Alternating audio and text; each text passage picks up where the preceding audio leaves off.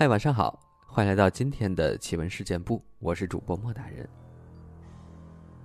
人有思想和追求，那动物也一样，有些也会修炼，只是很少被知道。认为动物就很低级，那就错了。大多数人都认为动物成了气候就会祸害其他，其实不是，它们也有好坏之分。自古到今，好多书籍也都有著述。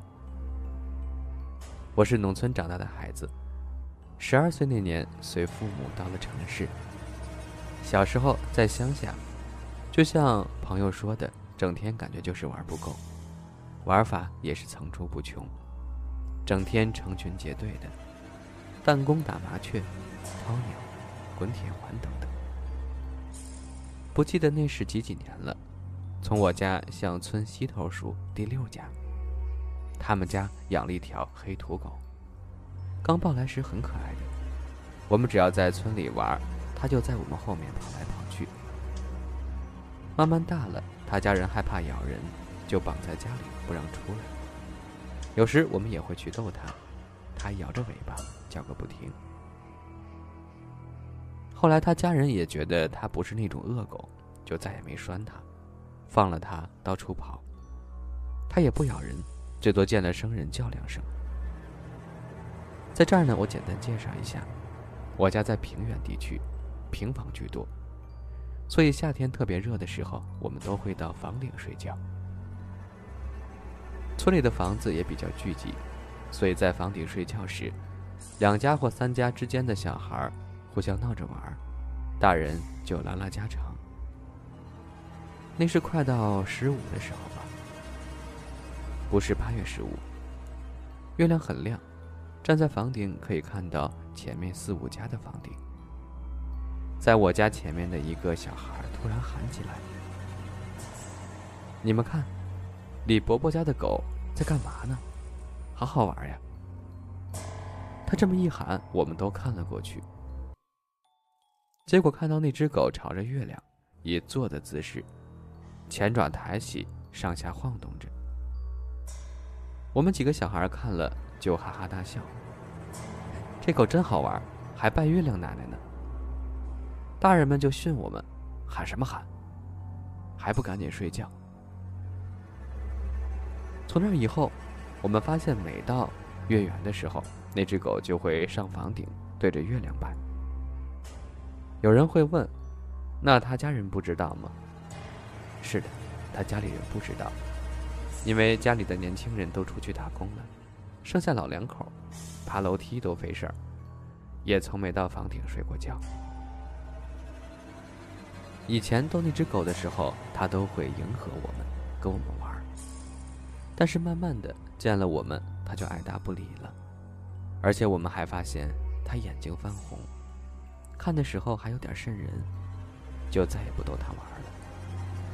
后来听几个大人说。晚上那只狗就出家门了，不知道去哪儿了，而天蒙蒙亮的时候就回来。议论的人多了，就传到了他家老人那儿，老人也开始注意起来。还真如他们说的，每天那只狗很按时的在那个点儿就出去，不管吃没吃，怎么叫它它也不理。早上就回来，老两口没办法，就用铁链子拴起来。可不知道哪来的硬劲儿，把链子都撑断了。老人害怕了，找人来看了看。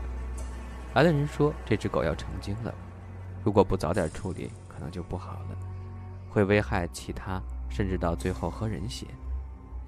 老人问怎么处理呢？那人说，得找个高人才行。第二天，老人从村子里叫了几个强壮的小伙，几个人一商量。把我们几个小孩叫过去，对我们说：“你们几个过去逗狗玩，我们要抓它，抓住了给你们买糖吃，知道不？”我们也听了些这里的事儿，我们不愿意去，但是几个小伙伴连哄带骗的，我们就答应了。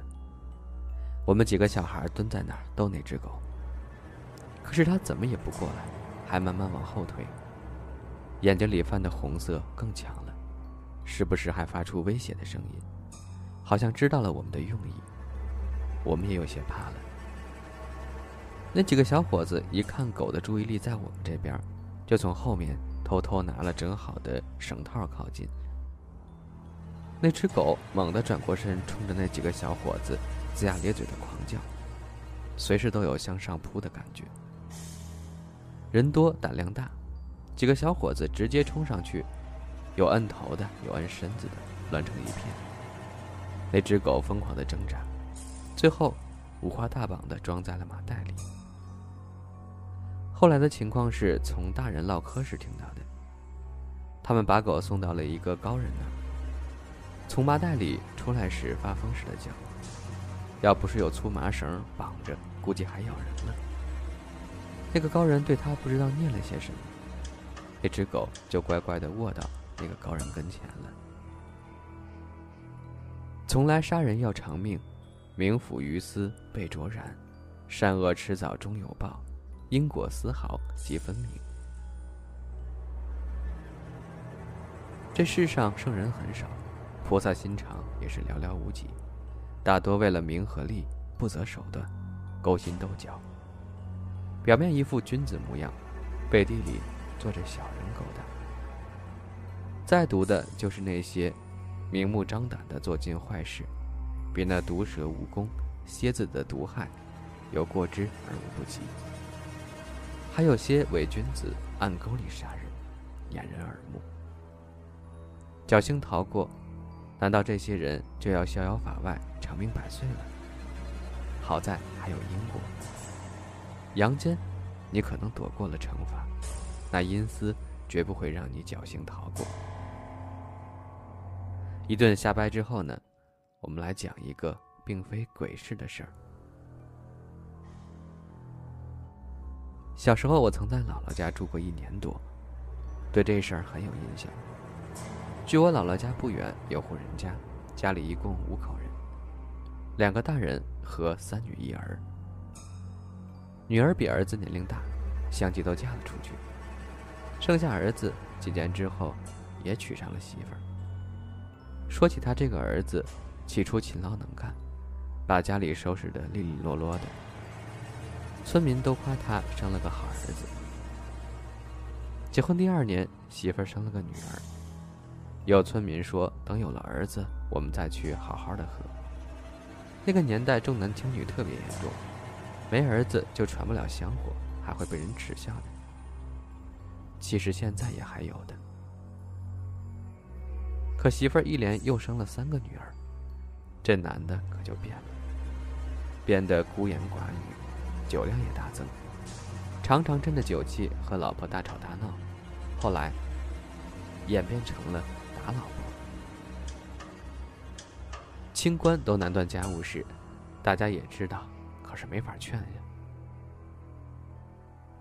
可也有那些背地里看笑话的，说些闲言碎语，传到了他耳朵里，觉得丢尽了男人的颜面，就更是恼火。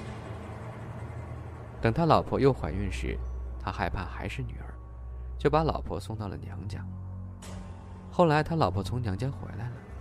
村民问他孩子呢，他说流产了。大家也就劝了两句。他好像没有儿子，就觉得生活也没意义了，还染上了赌博。地里的、家里的活大部分都是老婆干，输了钱就跟老婆要，没有就让老婆借去。后来实在没办法，改欠了。他没钱了，谁给他玩呀？最后拿着他老婆压箱底的钱。跑到外乡去玩，他不回家，老婆也落个清净。有天早上，他媳妇儿发现门前有个蛇皮袋子，不过那袋子都染红了。他老婆解开绳子，张口一点儿往里看，差点没昏过去，大叫了起来。村民听到声音之后，忙着赶过来，有几个胆大的打开一看，正是他家男人的尸首。已经被分解了。他老婆瘫软的坐在地上，半天才缓过神来。该死呀，该死！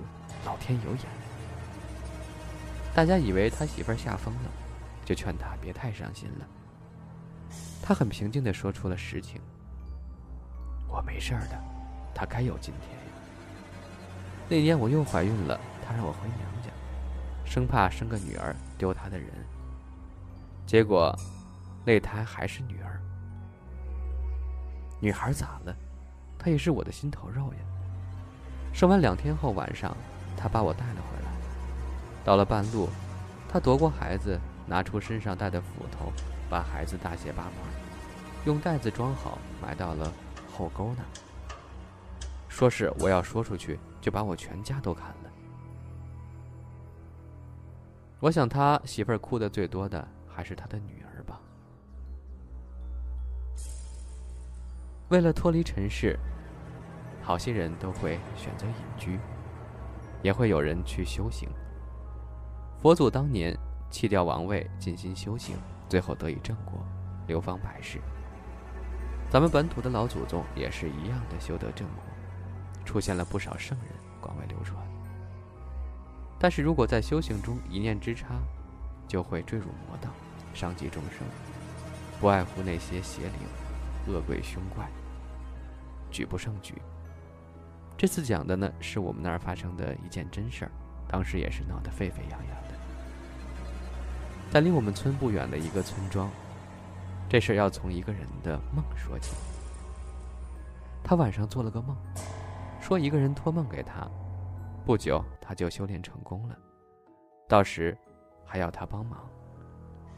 一觉醒来没觉得有什么，不过是个梦而已。然而紧接着连续做类似的梦，他心生怪异，也没给别人说。直到事情出现后，他才知道这是真的。